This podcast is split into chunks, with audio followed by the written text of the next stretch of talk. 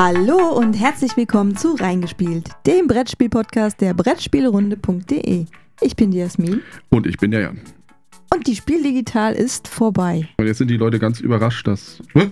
Was? Wo kommt Podcast? dieser Podcast, diese Ja. Podcast-Folge auf einmal her? Es war so lange ruhig um euch. Ja, wir haben endlich wieder Zeit, mal einen Podcast aufzunehmen. Genau, dafür möchten wir uns bei unseren Zuhörern da draußen ganz doll äh, entschuldigen. Entschuldigung, Entschuldigung. Es hat jetzt einfach ein bisschen gedauert, wir, wir unheimlich viel Energie und Ressourcen und sonstiges In vier Tage Livestream gesteckt genau, haben. das musste alles, da hat man dann irgendwo kein Außerdem sind ja noch diverse krä- kränklichen Richtig, kam auch Erscheinungen noch vorher dazwischen. gewesen. Das, das war jetzt einfach, da haben wir irgendwann gesagt, so jetzt machen wir mal einen Cut bis zu Spiel, bis jetzt hier Folge 79. so Und- weit schon. Ja, und jetzt gibt es aber wirklich versprochen wieder regelmäßig was auf die Ohren. Und wir fangen heute gleich Genau. damit an. Ja, Denn äh, während der Spiel lief ja das Spiel Digital Messeradio von Beeple. mhm. Und auch wir sind ja bei Beeple. ja, Und ich habe für das Messeradio ein Interview geführt mit Elizabeth Hargrave, die ihr neues Spiel Mariposas als Neuheit bei AEG, also Elderac Entertainment Group, rausgebracht hat. Und wir haben das Spiel für euch gespielt und wir haben mit Elizabeth Hargrave über Wingspan, also Flügelschlag und so das Allgemeine, wie das so gelaufen ist die in letzter Zeit bei ihr und über ihr neues Spiel gesprochen. Und und ganz wichtig dabei, ihr braucht jetzt keine Angst haben, ja, dass das, also ist, das Interview wurde natürlich auf Englisch geführt, weil Elisabeth nicht der deutschen Sprache mächtig ist. Ja, genau. Aber das Beeple-Radio war ja auch der, das deutsche Messeradio. Ja, Deswegen wollen wir euch das ja nicht antun und haben deswegen mit netter Hilfe von Kati. Also nicht Kati, die Spielfritte, sondern eine andere Kati, die bei Plötzlich Piraten mitspricht, einem Podcast von Johannes Wolf. Die haben wir uns ins Boot geholt. Ja, ins Boot geholt bei seinem Piraten-Podcast. Aber die, die hat uns spricht uns die Elizabeth. Genau. Die, Ich, ich habe mich selber gesprochen. das trifft sich gut. Und wir hören jetzt rein. Viel Spaß. Heute habe ich einen ganz besonderen Gast. Fast jeder in der Brettspielszene sollte sie kennen. Sie hat viele Preise für ihr geniales, einzigartiges Brettspiel Flügelschlag gewonnen. Sie ist eine der wenigen Frauen in der Brettspielindustrie und sehr engagiert dabei, anderen Frauen zu helfen, ebenfalls ihren Weg zu finden. Wir sind stolz darauf, dass sie einem Interview mit uns zugestimmt hat. Herzlich willkommen, Elizabeth Hargrave. Hallo, danke, dass ich hier sein darf. Hi, Elizabeth. Um, I won't, uh, exaggerate Hallo Elizabeth. Ich übertreibe nicht, wenn ich sage, wir alle kennen Wingspan. Das ist bei Stonemeyer Games erschienen und in Deutschland als Flügelschlag bei Feuerland Spiele im Vertrieb und hat viele, viele Preise gewonnen. Darunter das deutsche Kennerspiel des Jahres 2019. Das ist das Spiel des Jahres für erfahrene Spieler. Was ist die Geschichte dieses Spiels? Wie ist Flügelschlag Wirklichkeit geworden? How did Wingspan become reality? It really started uh, uh, from a conversation. Es begann mit einem Gespräch, das ich mit einigen Freunden hatte, mit denen ich seit Jahren spielte. Wir alle sprachen darüber, warum verwenden so viele Brettspiele die gleichen Themen. Eine Zeit lang waren wir uns alle einig, dass wir keine Spiele mehr über Schlösser kaufen würden. Und dann haben die Schlösser des Königs Ludwig und zwischen zwei Schlössern das kaputt gemacht. Aber du kennst ja Schlösser und Züge und du kennst Fantasy-Themen. Und so begann ich wirklich darüber nachzudenken, wie es aussehen würde, wenn es ein Spiel gäbe, in dem es um etwas ginge, das mich wirklich interessiert, anstatt um diese Themen, die für mich eigentlich keine Bedeutung haben. Und so begann ich also an Flügelschlag zu arbeiten. So that's that's how I started to work on Wingspan. And how's your design Und wie ist dein Designprozess? Fängst du mit dem Thema an, wie ich denke, wenn das Thema für dich so wichtig ist? Oder hattest du die Mechanik im Kopf? Mechanics in, in the mind? Yeah, with both Wingspan. Ja, sowohl bei Flügelschlag als auch bei Mariposas war es eigentlich das Thema zuerst. Tassimasi, das ich gemacht habe, ein kleines Spiel mit 18 Karten aus dem Buttonschei Verlag, war da etwas gemischter. Ich wollte versuchen, ein Spiel mit einem Ich teile, du wählst aus Mechanismus zu machen. Und dann sah ich meine Liste durch.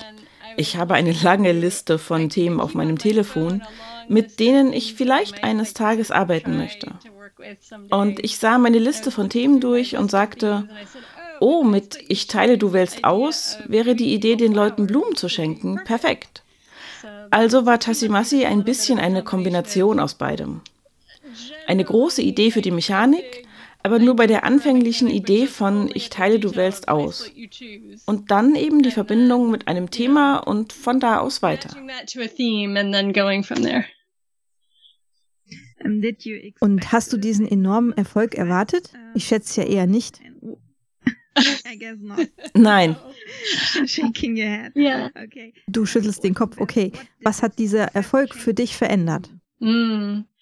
I mean, for, just to answer your first ich meine, nur um deine erste Frage ein bisschen mehr zu beantworten. Weißt du, wie viele Leute sagen für das erste Spiel eines Designers, dass wenn sie 5000 Exemplare ihres Spiels verkaufen können, dann machen sie das großartig. Und so war meine Einstellung, als Flügelschlag veröffentlicht wurde. Zu diesem Zeitpunkt oder etwas früher hörte ich Jamie dann sagen, er mache eine Auflage von 10.000 Exemplaren. Ich wusste also, okay, wir streben 10.000 Exemplare an. Und jetzt, anderthalb Jahre später, sind wir irgendwo über 500.000 Exemplare. Das ist also ein riesiger Unterschied zwischen meinen Erwartungen und dem, wo wir gelandet sind. Was hat sich also für mich geändert? Ich hatte bereits meinem Tagesjob etwas reduziert und wechselte mit zunehmendem Zeitaufwand zum Brettspieldesign über. Und das hat sich mit Sicherheit beschleunigt, so dass ich jetzt nur noch Spiele entwerfe.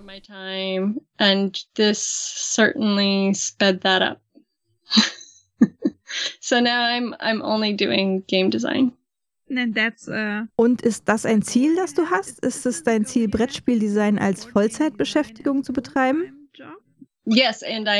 Ja, jetzt mache ich in Vollzeit nur noch Brettspiele-Design. Board Game Design. Das ist ja großartig. Ja. ja, nicht viele Leute können das machen. And you know, even in Germany and even men ja, weißt du, auch in Deutschland haben selbst Männer Mühe, genug Geld nur mit Brettspieldesign zu verdienen. Ich glaube, Knizia ist zum Beispiel einer der wenigen, die das tun können. Richtig, ja. Ich meine, ein Teil davon ist, dass ich bereits vorher finanziell sehr stabil war. Wenn ich also etwas Zeit habe, in der ich nicht so viel Geld mit meinen Spielen verdiene, dann ist das keine große Sache. Aber im Moment verdiene ich mehr mit meinen Brettspielen, als ich je mit meinem Tagesjob verdient habe. Ich weiß, dass das nicht von Dauer sein wird, aber es macht es einfach, die Entscheidung zu treffen, es in Vollzeit zu machen.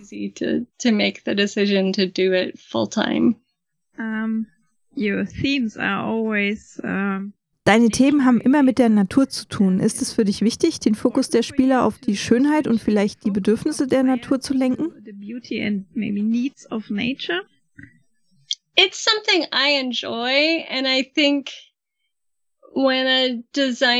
es ist etwas, das mir Spaß macht und ich denke, wenn ein Designer wirklich eine Liebe für sein Thema hat, die sich im Spiel durchsetzen kann, dann genießen die Leute das Spiel mehr, weil es eben mit dieser geistigen Haltung gemacht wurde, die Sache, die man im Spiel zeigt, wirklich zu lieben. Ist es also wichtig für mich? Ich glaube nicht, dass ich immer Naturspiele machen werde. Als die Pandemie ausbrach, arbeitete ich an einem Spiel über Stuntmen, die Menschen, die in Filmen die Stunts machen. Also vielleicht nicht immer die Natur, aber ich genieße die Natur und deshalb ist es ein Ort, an dem meine Fantasie sich begibt, wenn ich versuche, mir etwas auszudenken, worüber ich ein Spiel machen kann. So it's a natural place that my brain goes when I'm trying to think of something to make a game about. Vielleicht ist es also einfacher, wenn es etwas ist, das du liebst? Ja. Ja. ja, genau. Ich denke, weil man das Spiel viele, viele, viele Male in Testrunden spielen muss, muss es also etwas sein, mit dem man die ganze Zeit gerne arbeitet und über das man gerne nachdenkt.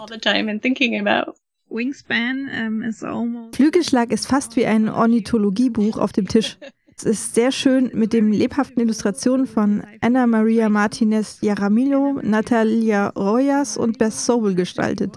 Und auch die Informationen auf den Karten sind sehr genau und interessant. War es für dich wichtig, Vögel auf diese Weise zu zeigen oder vielleicht ein anderes Publikum anzusprechen? For you to show birds this way, uh, maybe appeal to a different audience. I I did want it to be realistic. And Ich wollte, dass es realistisch ist. Und das liegt zum Teil daran, dass ich anfangs nur über die Mechanik der Spiele nachgedacht habe, die mir Spaß machen und bei denen es oft um die menschliche Wirtschaft geht. Und ich habe angefangen darüber nachzudenken, wie diese Wirtschaft in der Natur funktionieren würde. Es gibt Angebot und Nachfrage nach den verschiedenen Nahrungsmitteln, die die Tiere essen und solche Dinge. Und so hatten die Karten schon von meinem allerersten Entwurf des Spiels an die Arten von Nahrung, die die Vögel essen und die Nester, die die Vögel bauen und die Lebensräume, in denen sie leben. Denn das war nur ein Teil meiner ursprünglichen Inspiration für das Spiel. Dass einige davon die Art und Weise widerspiegeln könnten, wie man Holz und Erz und solche Dinge in einem Spiel über menschliche Ökonomie haben würde. You know, you would have wood and ore and things like that in a game about human economics. Um, do you have uh, Hast du ein bestimmtes Publikum im Sinn, wenn du deine Spiele entwickelst? Frauen oder neue Brettspieler, die das Hobby Brettspielen noch nicht so lange betreiben oder irgendwas anderes? board games or With Wingspan, my goal was very much that I wanted to hit that middle point where the game would be Mit Flügelschlag war es mein Ziel, ein Gleichgewicht zu erreichen, an dem das Spiel für die Spieler interessant ist. Weißt du, dass es dort genug Spiel gibt, damit Leute, die viele Brettspiele spielen, es immer noch interessant finden. Mit genug, um sie zu beschäftigen. Aber ich wollte auch, dass es für Menschen zugänglich ist, die Spaß an Vögeln haben, aber keine Brettspiele spielen. Die Spiele von Stonemeyer als Firma, ihr Kernpublikum, sind die Leute, die viele Brettspiele spielen. Und als Jamie und ich in der Entwicklung waren, war es immer so ein kleines Hin und Her. Okay, ich stimme zu, ich möchte es für dein Kernpublikum gut machen, aber ich möchte es nicht so kompliziert machen, dass man nicht auch mit Flügelschlag als erstes Spiel überhaupt beginnen kann. Und ich glaube, ein Teil des Erfolgs des Spiels besteht darin, dass wir den Punkt getroffen haben, an dem es anfing, in Vogelfreundkreisen aufgenommen zu werden. Leute, die noch keine Brettspiele gespielt haben. Es ist ein bisschen schwierig, wenn man noch keine modernen Brettspiele gespielt hat, aber wenn man von den Vögeln motiviert ist, wird es einen schon anlocken. Und wie du weißt, haben wir Mitte des letzten Jahres das Swift Start Pack hinzugefügt. Ein Kartenset, das so gestaltet ist, dass die Spieler beim allerersten Mal, wenn sie spielen, mit einer Kartenhand beginnen. Und dann gibt es eine Reihe von Anweisungen. Hier ist, was sie in Runde 1 tun, hier ist, was sie tun, um in Runde 2 zu spielen, diese spezielle Karte zu spielen und diese spezielle Nahrung zu bezahlen. Und es führt sie einfach durch, sodass sie für mehrere Runden keine Entscheidungen treffen müssen. Aber dann sehen sie, wie die verschiedenen Aktionen des Spiels funktionieren.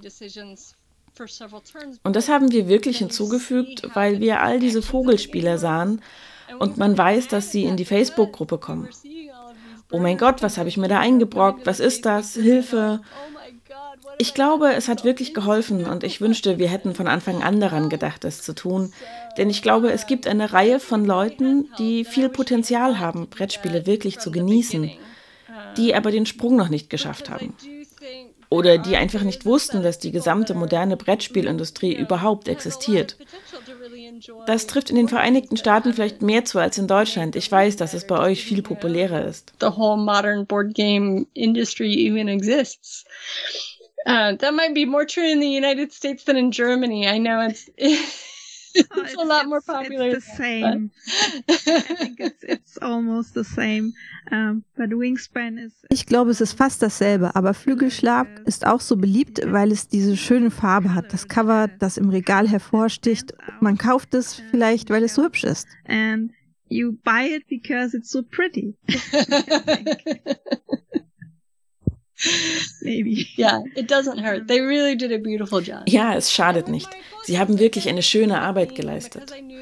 Und wieder wegen des Themas und weil ich wusste, dass es ein wirklich schönes Spiel sein könnte und ein Spiel, das wegen des Themas die Leute ansprechen würde, auch wenn sie keine erfahrenen Spieler sind. Also Mariposas ist sogar noch ein bisschen leichter als Flügelschlag und das war ganz bewusst, um zu versuchen, den Fokus auf das Thema zu legen, damit es für die Leute anziehend wirkt.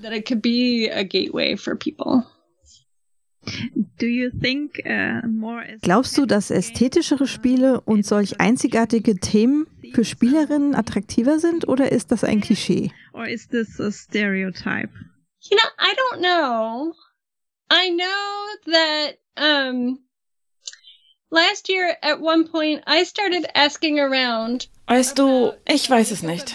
Ich weiß, dass ich im letzten Jahr irgendwann einmal angefangen habe, mich nach der Zusammensetzung der verschiedenen Facebook-Gruppen für verschiedene Spiele zu erkundigen, weil Jamie Stegmeier von Stonemeyer Games darauf hingewiesen hat, dass in der Flügelschlag-Facebook-Gruppe damals, glaube ich, etwa ein Drittel der Teilnehmer Frauen waren und in der Facebook-Gruppe für Scythe waren es weniger als 10% Frauen. Das war ein großer Unterschied. Und so begann ich mich umzuhören und Flügelschlag ist ganz oben bei Facebook-Gruppen für einzelne Spiele. Auch bei Pandemie ist es ähnlich mit 30 bis 35 Prozent Frauen. Also ich weiß nicht, wie viel davon auf das Aussehen des Spiels oder das Thema des Spiels zurückzuführen ist oder auf die Tatsache, dass ich als weibliche Spieldesignerin viel mehr Aufmerksamkeit erhielt. Ich weiß nicht, wie ich das erklären soll, aber ich weiß, dass sich rund um Flügelschlag mehr Frauen an den sozialen Medien beteiligt haben als bei vielen anderen Brettspielen. Social media stuff around Wingspan has been more women than for a lot of other board games. Um das Thema ein wenig zu wechseln, was ist denn dein Lieblingsbrettspiel neben deinen eigenen? Was liebst du an Brettspielen? Oh. what, uh, what do you love in Yeah. board games? Um, I play a lot of Race for the Galaxy. I love Race for the Galaxy. I love um, Castle. Ich spiele viel Race for the Galaxy. Ich liebe Race for the Galaxy. Ich liebe Burgen von Burgund. Das sind zwei meiner Lieblingsspiele. Auch viele Klassiker. Klassiker, von denen man weiß, dass man sie immer gerne spielt. Ja, was habe ich in letzter Zeit noch gespielt? Castell, bei dem es darum geht, die kleinen Türme mit Menschen zu bauen. Das liebe ich. Das ist wiederum ein ungewöhnlicheres Thema und ich habe es zuerst wegen des Themas aufgegriffen und dann das Spiel und das Puzzeln beim Bau der Türme wirklich genossen. Ja, das sind schon einige der Spiele, die ich mag. Yeah, so those are a few. Großartig. This year, um, your new board game Mariposa. Dieses Jahr erscheint dein neues Brettspiel Mariposas bei AEG. Wieder ist es ein sehr ungewöhnliches Thema und wieder sind Tiere die Protagonisten. Das Hauptthema ist die Migration der Monarchfalter von Südamerika und Mexiko bis nach Nordamerika und wieder zurück. Kannst du uns ein wenig mehr über das Spiel erzählen? Tell us a little bit more about the game. That was a good summary. Um, it- Das war eine gute Zusammenfassung. Ja, sie wurde inspiriert durch das Migrationsmuster, also dieses erstaunliche Phänomen, das jedes Jahr auftritt, dass alle Schmetterlinge in gesamt Nordamerika, die Monarchfalter, einfach diese erstaunlichen Entfernungen zurücklegen.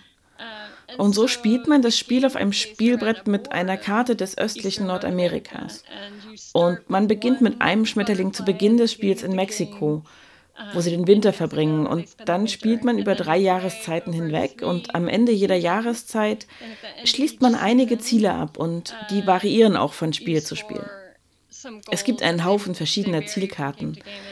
Wenn du also am Ende jeder Jahreszeit ein Ziel abschließt, wie man es zum Beispiel am Ende des Frühlings tut, wirst du deinen eigenen Schmetterling Richtung Norden aus Mexiko herausholen und vielleicht noch ein paar weitere Schmetterlinge machen, indem du Blumen auf dem Spielbrett aufsammelst und Blumenpärchen abgibst. Im Sommer wirst du dich auf dem Brett ausbreiten und du wirst viel mehr Schmetterlinge haben. Und dann im Herbst die vierte Generation von Schmetterlingen, die auf dem Brett stehen. Für die bekommst du viele Punkte, wenn du sie nach Mexiko zurückbringen kannst. Es sind also die Urenkel der Schmetterlinge, die im Frühjahr begonnen haben, die tatsächlich nach Mexiko zurückkehren.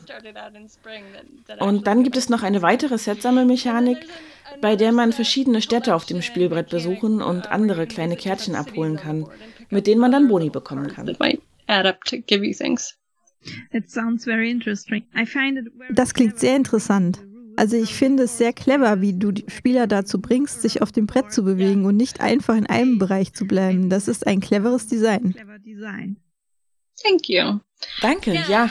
Und für mich macht es Spaß, dem zuzusehen, weil es wirklich wie die Karten aussieht, die ich gesehen habe, die zeigen, wie die Migration funktioniert.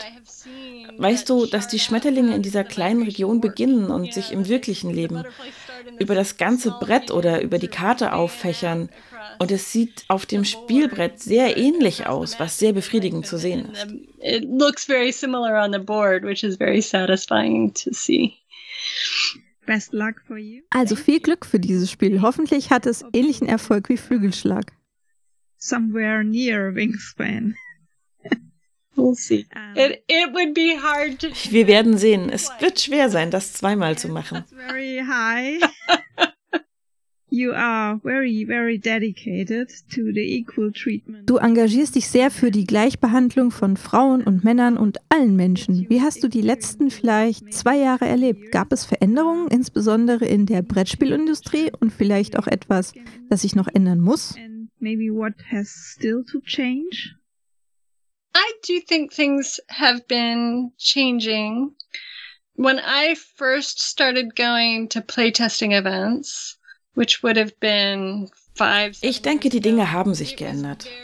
Als ich vor fünf bis sieben Jahren angefangen habe, bei Testveranstaltungen mitzuspielen, war es sehr üblich, dass ich die einzige Frau bei einer lokalen Testveranstaltung war.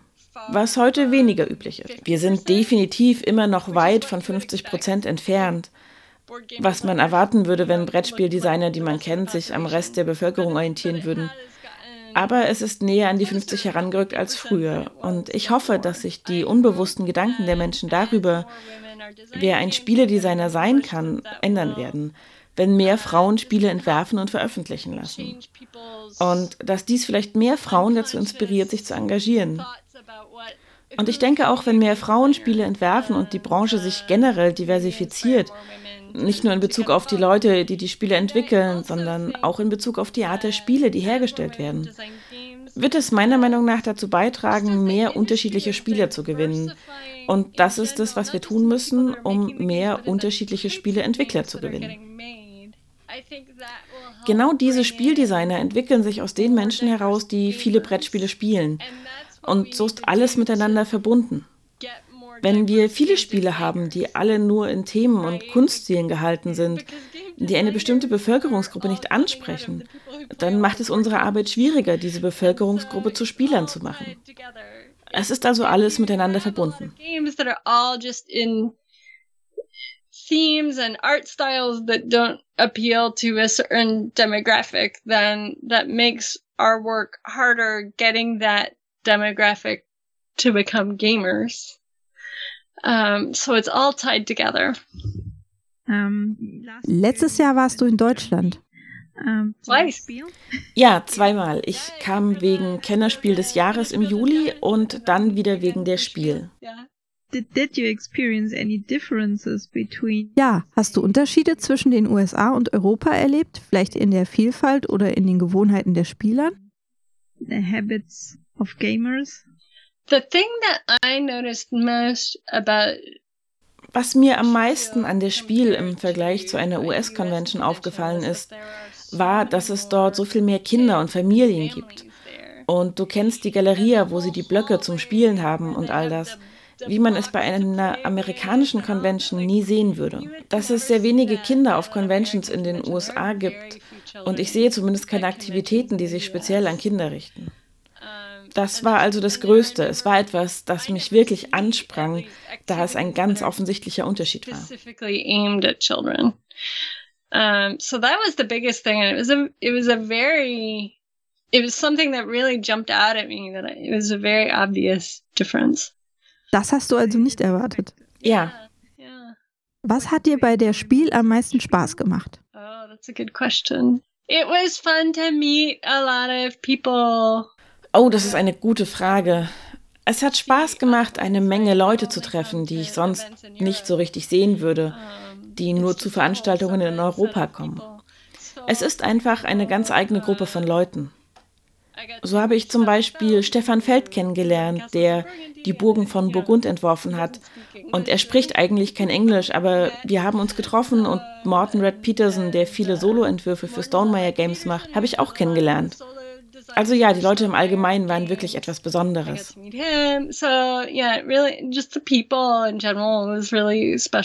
Ja, ich glaube, das ist das, was ich dieses Jahr eigentlich am meisten vermissen werde. Welchen Rat würdest du Frauen geben, die Brettspieldesignerinnen werden wollen? Just start. Uh, just do it. Don't worry about Fangt einfach an. Tut es einfach. Macht euch keine Sorgen, dass euer erster Entwurf schlecht ist, denn der erste Entwurf von jedem ist immer schlecht. Und der wahre Kern des Spieldesigns besteht darin, daran festzuhalten und zu spielen, es zu testen und die Dinge jedes Mal besser zu machen, bis es gut ist. Und wenn man etwas macht und der erste Entwurf schlecht ist und man weiß es, dann ist es eine gute Sache, denn es bedeutet, dass man ein Gefühl dafür hat, wie sich ein gutes Spiel anfühlt und man weiß, dass man nicht auf dem richtigen Weg ist. Wenn du also ein intuitives Gespür dafür hast, wie sich ein gutes Spiel anfühlt, und dein Spiel ist das nicht, dann vertraut einfach eurem Gespür dafür, was gut ist, und arbeitet weiter darauf hin und wisst, dass ihr es erreichen könnt, weil ihr ein Gespür dafür habt, was gut ist. And keep working toward it and know that because you have a sense of what is good, you can you can get there. Okay, that's good advice. Okay, das ist ein guter Rat, denke ich. Also tu es einfach. Da du jetzt hauptberuflich als Brettspieldesignerin tätig bist, hast du sicher Pläne für die Zukunft. Gibt es irgendwelche anstehenden Projekte, die wir von dir erwarten können? Upcoming projects we can expect from you. Yeah, so at the end of this year we will have a new Ja, also am Ende dieses Jahres werden wir eine neue Flügelschlagerweiterung haben. Also wir haben das Basisspiel und dann haben wir die Europa-Erweiterung herausgebracht. Und das wird die Vögel Ozeaniens sein, also Australien, Neuseeland, dieser Teil der Welt. Und meine Arbeit daran ist getan, es wird gerade gedruckt und es sollte bis Ende des Jahres fertig sein. Und jetzt arbeite ich an der nächsten Erweiterung und bin dabei, alle Informationen über die Vögel zusammenzutragen und zu versuchen, die Liste richtig zu gestalten, was viel Zeit in Anspruch nimmt. Und dann habe ich noch ein weiteres Spiel, das bei Pandasaurus Games unter Vertrag ist und mit ihnen in der Entwicklung ist, aber sie reden noch nicht wirklich darüber, also lasse ich das so stehen. Okay. I'll leave that there. Anything else? Okay, möchtest du uns noch hm. Okay, möchtest du noch etwas zu unserem hörenden Publikum sagen? Yeah, no, it's thanks for listening and for your interesting Ja, danke fürs Zuhören und für euer Interesse an meinen Spielen und es war ein hartes Jahr, unsere Veranstaltung nicht durchzuführen, aber es ist schön, zumindest einige Gespräche wie diese Veranstaltung zu würdigen, wie wir sie alle kennen und sich trotzdem zu bemühen, miteinander zu reden. You know, and and uh, make it make an effort to talk to each other anyway. So. Ich danke dir vielmals. Ja, ich danke dir. Also ich denke, es war ein großartiges Interview. Vielen Dank. Thank you so much. My pleasure. Ja, Mariposas. Also Wingspan haben wir ja schon gespielt. Ne, da gibt es jetzt und das. Eine neue ich- Erweiterung. Wir haben es ja gehört, es sind 500.000 Exemplare verkauft worden. Das heißt, jeder sollte es mal doch irgendwie schon gespielt haben. Ich, da werden wir jetzt nicht mehr viel zu sagen. Wir reden jetzt ja über Mariposas. den Schmetterlingsspiel des Monarchfalters. Genau. Die starten ja jedes Jahr in Mexiko unten und machen eine ellenlange Reise bis hoch an die Grenze von Kanada und wieder zurück. Das sind schon ein paar Kilometer. Also das. Äh, Wobei der gleiche Schmetterling nicht wieder ankommt. nee, das, das ist das Interessante dabei. Das also, ist auch im Spiel so. dass Und jeder, man das erstmal verinnerlichen muss, dass wirklich diese, die, die da starten in Mexiko, die kommen nicht zurück. Das sind andere, die dann da wieder zurückkommen. jeder von uns startet also mit einem Schmetterling am Hm, südlichen Ende. Mit einem Schmetterlingsschwarm. Ich glaube, das ist thematisch als mit ja, einem. Ja, Weil gut. ein Schmetterling, eine Krähe, das war's beim Spiel, ne? ja, aber eine Figur, Schmetterlingsfigur, Mhm. die sitzt unten in Mexiko. Und wir starten im Frühling, weil das ganze Spiel geht über drei Jahreszeiten. Erst spielen wir den Frühling, dann den Sommer und dann den Herbst. Ja, wo, wobei das so ein bisschen, vielleicht ist das so ein Elizabeth Hargrave-Ding, ne? Weil in Wingspan war das ja auch so. Eins, zwei, drei, Feierabend. Ja, Schmetterlinge fliegen aber auch im Winter nicht. Also, ne, dieses, es ist dieses Naturding, ne? Es ist gibt immer nur drei Jahreszeiten. Im Winter passiert nichts. Richtig. Da gibt es nur Eisfischen und Fischen ist ja langweilig. Im Frühling haben wir dann vier Aktionen, im Sommer fünf und im Herbst sogar sechs. Ja. Und es gibt in jeder Jahreszeit am Ende eine kleine Wertung. Da gibt es nämlich eine Zielkarte. Die, äh, es gibt einen ganzen Haufen Zielkarten, aber pro Spiel wird halt immer eine Die zufällig halt ausgesucht. Zufällig, genau. Und das gibt an, wofür es dann Punkt gibt. Und wir bewegen uns mit einer, bei einer Aktion mit einer Bewegungskarte, von denen wir zwei zur Wahl auf der Hand haben, über den Spielplan. Und da, wo wir landen mit einer Bewegung, dürfen wir uns eine Blume nehmen. Es gibt fünf oder sechs verschiedene. Und die brauchen wir, um uns dann zu vermehren oder sowas. Also je nachdem, wo wir landen, gibt es dann bestimmte Zusatzaktionen, die ich machen kann, außer diese Blume nehmen, nämlich mich vermehren.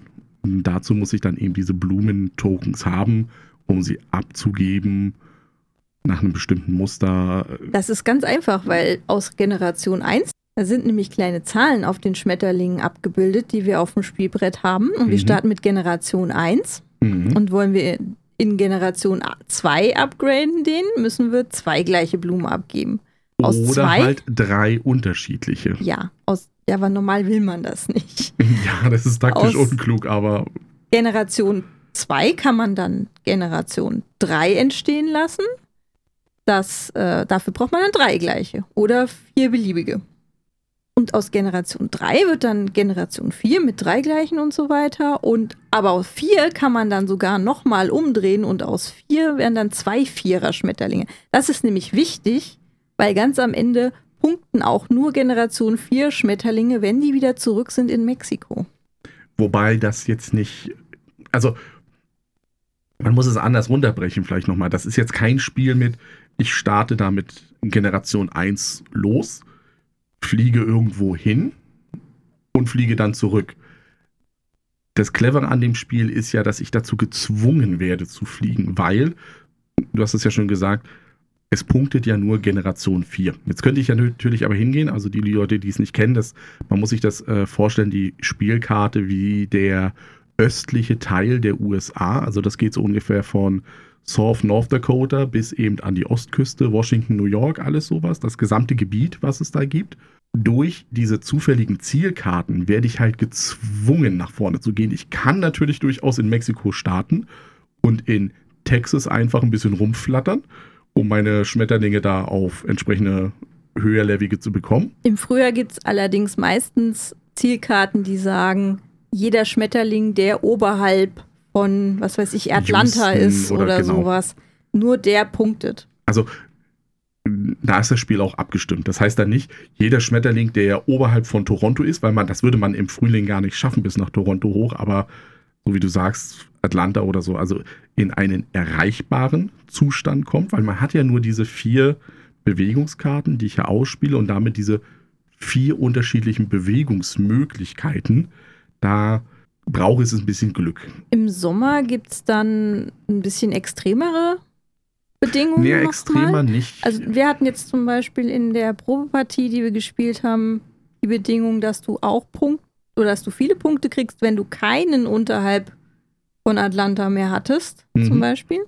Und Zusatzpunkte, wenn du an der Ostküste wirklich bist oder an der Westküste. Also es war schon extrem. Ja, wobei es bei unserer Zielkarte war, dass die sich ja auseinandergeschlossen haben. Also wir hatten ein Ziel mit, du kriegst an der Ostküste halt, so wie du jetzt gesagt hast, Punkte.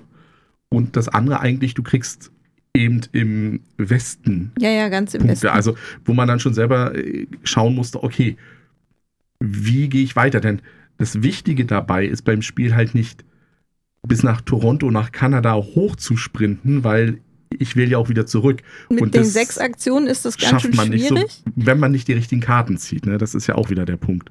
Ja, weil das Höchste, was du mit einem Schmetterling fliegen kannst, sind, glaube ich, fünf Mhm. auf einer Karte. plus so einer Bonusaktion, die es dann noch gibt. Irgendwie, dann kommt man nochmal vielleicht auf sie. Aber das ist einmal. Also man kommt vielleicht einmal sieben Felder weit. Aber das ist noch nicht mal die Hälfte vom Plan. Und das war's. Und so ein kleiner Also- Schmetterling hat ja auch nur kleine Flügel. Ne? Ja, Der ja. kommt ja auch nicht so weit. Es gibt zusätzlich noch auf dem ganzen Plan verteilt die Städte. Das sind dann sogenannte Waystations, so Zwischenstationen für Schmetterlinge. Es ist wohl im realen Leben so tatsächlich, dass in diesen Städten dann bestimmte Pflanzen angebaut werden oder Bedingungen geschaffen werden an den Orten, die es den Schmetterlingen halt schön machen, damit die da auf ihrer Reise halt Rast machen können. Und das ist nochmal so eine kleine Set-Collection, weil da sind dann so ähm, Tokens verteilt, zufällig, Mhm. mit denen man dann ein grünes oder ein blaues oder ein rotes Set sammeln kann aus vier Karten. Und dann würde man noch einen Bonus kriegen. Ja. Das ist aber sehr schwer, weil das halt verdeckt ist. Derjenige, der es aufdeckt, darf als kleinen Bonus noch so einen Würfel würfeln, wo er dann trotzdem eine Blume kriegt. Und der weiß halt nicht, was dahinter ist. Also ich habe das versucht in unserer Probepartie und ich bin dann halt mit zwei, zwei, zwei Karten, also von jeder Farbe irgendwie zwei. Das ist halt auch Glück, was da wo ist. Ja, ich, ich würde aber jetzt da noch ein bisschen reingrätschen und sagen, da fehlt uns noch ein bisschen die Erfahrung. Ja. Es kann durchaus sein, dass es eine, Das ist ein wirklich eine val- jetzt. valide Strategie ist, auf diesen Städten zu landen. Wir haben dann auch schon geguckt, wenn man wieder zurückgeht, äh, also nach der Erstpartie guckt man dann, wie spielt man denn weitere Partien. Muss ich unbedingt mit jedem Schmetterling so weit an der Küste sein oder kann ich mich zentraler aufhalten?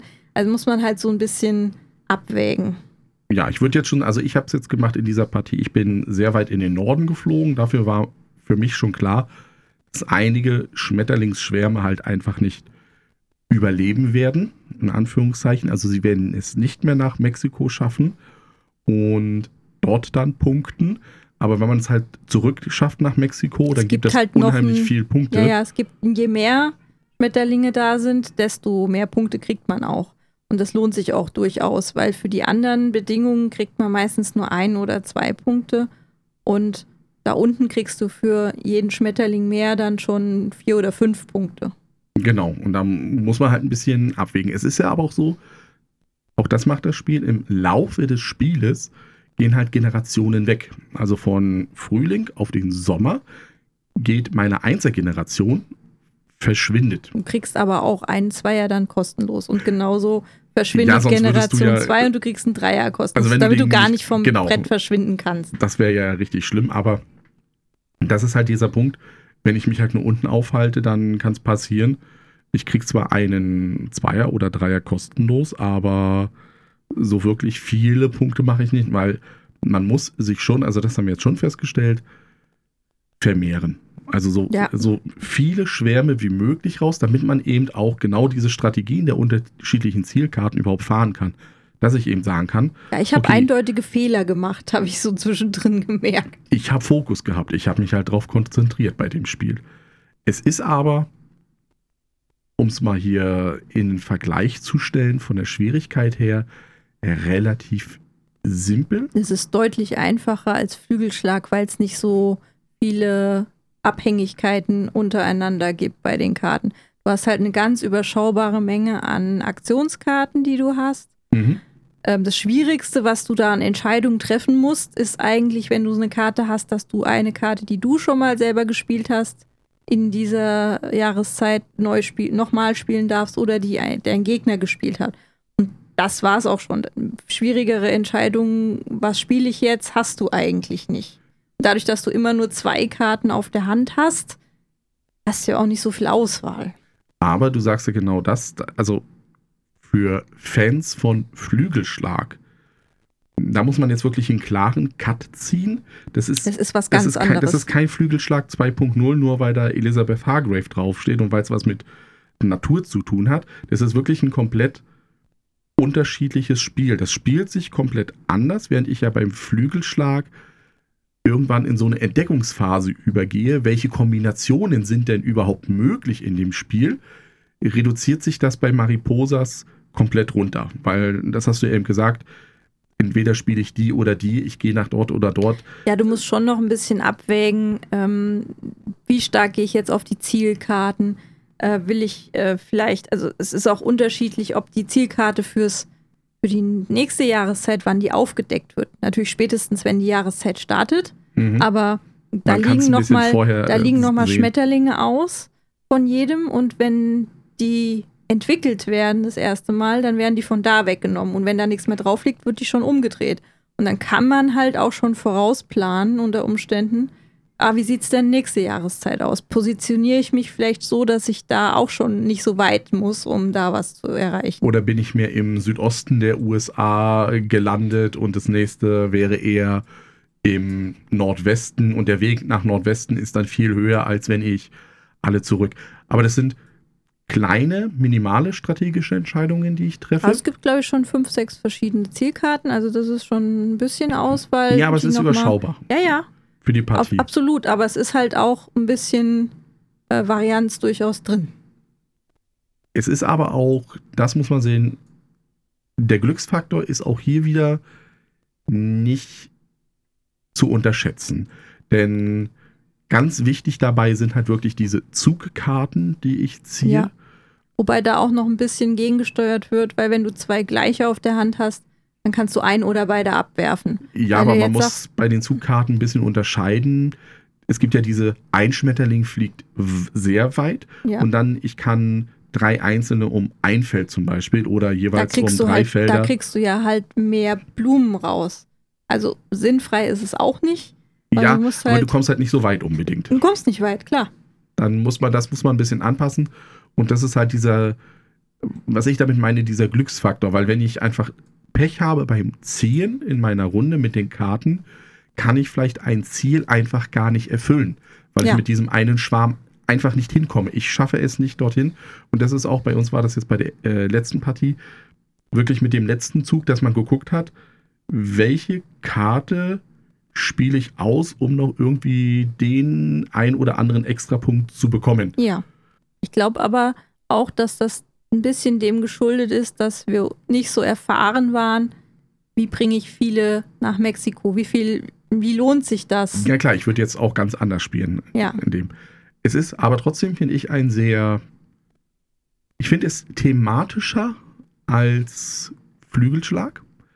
Obwohl Flügelschlag aber jetzt in diesem konkreten Vergleich zwischen ihren beiden Spielen das schönere Spiel ist. Also ich finde Flügelschlag halt vom Design, von der Grafik, von der Illustration her viel schöner als Mariposas. Mariposas ist so, es hat mich nicht so umgehauen. Das Spielbrett ist schwarz. Ich weiß nicht, wie es bei dir ist. Die einzelnen Regionen, das sind so Das verschnörkelte Hexfelder. Es können halt un auch unendlich viele Schmetterlinge auf einem Feld sein. dann stapeln und dann sich. siehst du nicht, welche Blume da drunter ist, weil du ja nur die nehmen darfst, die da dr- drauf abgebildet ist. Musst du immer erst nachgucken, was das ist.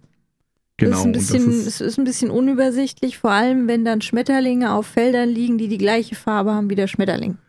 und was man nicht unterschätzen darf, ist der Bildungsfaktor bei Flügelschlag. Weil wenn es dann doch mal ein bisschen länger dauert von der Downtime, liest man sich vielleicht doch mal seine Handkarten durch und liest, ah, dieser Vogel macht das, das und das. Ne? Dann kannst du dir jetzt äh, vielleicht die Anleitung nächstes Mal nehmen und da ein bisschen lesen, weil da stehen auch noch ein paar Fakten drin über diese wundervolle Reise der Schmetterlinge. Ja, aber es steht ja in der Anleitung. Also das ist, Ja, ja. wie gesagt, hier muss man sehen, das sind wirklich von der Aufmachung spielerisch komplett zwei getrennte Spiele. Wobei das Material auch wieder sehr schön ist, auch wenn es kein Stonemeyer Games ist. Nö, das, das nicht. Das gefällt mir schon, das von der Verarbeitung, von der Qualität her und auch was angeboten wird, eben diese Holztokens mit Schmetterlingsform und so weiter und so fort.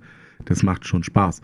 Es macht mir auch, muss ich sagen, es ist ja immer dieser, als wir es gespielt haben, dieser Nachgeschmack, es ist das nächste Spiel von Elisabeth und wie wir gehört haben, 500.000 Exemplare. Also der, der Druck mit, kommt da jetzt, also Aber da, das erwartet sie ja gar nicht. Nee, Also das, das, hat ist sie ja auch gesagt, ja, dass ja. da nichts ist. Aber für mich ist halt dieses, trotzdem hast du ja eine Erwartungshaltung. Also ist es ein Spiel, du kannst ja danach durchaus einfach einen Griff in die Tonne machen. Also du hast ein super tolles, wie in der Musikbranche, One-Hit-Wonder, ne? du machst dieses eine tolle Spiel und danach funktioniert es einfach nicht mehr. Und das muss ich sagen, das ist bei Mariposas jetzt nicht der Fall. Also mir hat es sehr ein gut, gut gefallen. funktionierendes Spiel, ja. Es gibt ein paar Sachen, was ich jetzt schon es gesagt ist habe, halt anders. die mir einfach nicht gefallen in der Umsetzung. Ich bin sehr gespannt auf das äh, ominöse Stuntman-Spiel, falls es das noch irgendwann geben würde, weil es ja auch thematisch Ja. so ganz, ganz anders das, das, wäre. wär, also da würde ich sofort mitmachen. Lasst uns mal Geld sammeln und dann über Bibel dieses Spiel herausbringen. Irgendwie. Ich würde halt sagen, wenn ihr mal die Chance habt, Mariposas auszuprobieren, spielt es. Es ist ein bisschen speziell, würde ich mal sagen.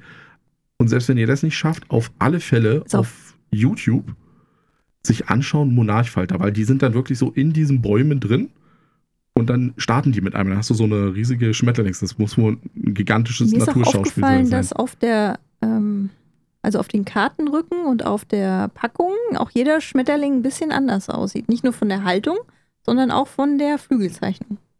Mm, Ja, da konnte. Ich meine, klar, es geht in dem Spiel um einen Schmetterlingsart, den Monarchfalter.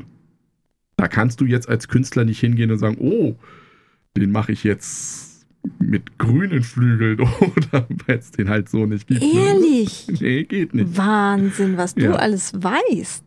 Wir haben aber noch keine Informationen jetzt noch Wann das auf Deutsch rauskommen wird? Nee, bei keine. wem das überhaupt rauskommt. Schauen Normal- wir mal. Normalerweise ist AEG ja bei Pegasus drin, aber wir hatten jetzt auch schon AEG-Spiele, die bei Asmodee lokalisiert wurden. Ich würde mal behaupten, allein durch den Namen Elizabeth Hargrave, AEG tanzt auf vielen Hochzeiten. beziehungsweise AEG hat es ja auch schon selber versucht, mit Ecos auf den deutschen Markt zu kommen unter dem eigenen Label. Und ich glaube, eine Elizabeth Hargrave ist ein Jahr nach Flügelschlag immer noch durchaus ein, man kann es mal versuchen, auf Deutsch rauszubringen, Argument. Ich glaube schon, dass das noch auf Deutsch rauskommt.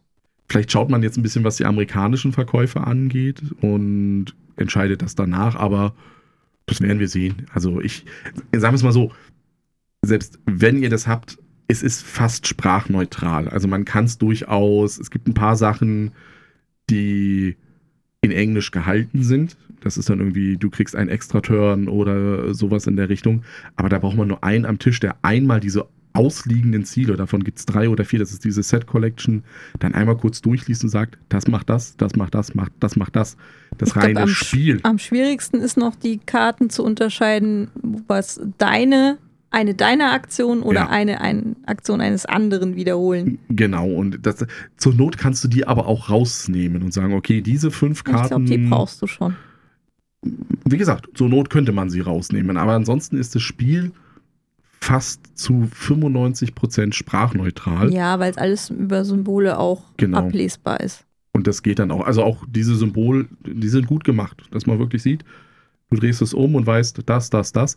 Es gibt ein paar kleinere Sachen, wenn es um so Orte geht mit westlich von, dass man wirklich gucken muss, was bedeutet westlich von oder was ist die, äh, was wir hatten an der Ostküste. Und Ja. das ist aber farblich und das ist eine kleine, in Anführungszeichen, redaktionelle Schwäche, die ich hier durchaus äh, anmahnen möchte. Oh. Das, das hätte man durchaus einzeichnen können. Also man hätte es redaktionell mit einer gestrichelten Linie Linie oder irgendwie irgendwie so nochmal zeigen Aber es können. ist erklärt. Ist Es ist erklärt. aber auf Also- Englisch. Die Anleitung ist wirklich gut strukturiert und auch logisch aufgebaut und nachvollziehbar. Es sind Beispiele drin für alles. Es bleiben eigentlich keine Fragen offen. Ja. Das weißt du gar nicht, weil du hast die Anleitung gar nicht in der Hand gehabt. Nee, aber es ist, ich hatte ja Fragen, als du mir das Spiel erklärt hast und die hast du relativ schnell beantwortet. Aber das Spiel hat halt auch nicht, jetzt muss man sagen, das hat Ist nicht jetzt so auch komplex, nicht diese Tiefe nein. drin, dass man da wirklich sagen muss, ich muss jetzt in diese Anleitung schauen, was ist der Timing-Effekt, wann triggert das oder so, sondern das ist relativ simpel. Also, wie wir es ja hatten, Schmetterlingsschwarm vorziehen, Blumentoken nehmen und schauen, ob ich mich vermehren kann oder nicht Mhm. und am Ende Punkte kriegen. Ja. Und dann geht's wieder zurück nach Mexiko. Mehr ist es nicht. also unterm Strich. Ganz wichtig, wenn die nächste Jahreszeit anbricht, als allerersten Punkt alle Karten ablegen, die man gespielt hat in der Runde, auf den Ablagestapel legen. Das ist ganz wichtig. Ja.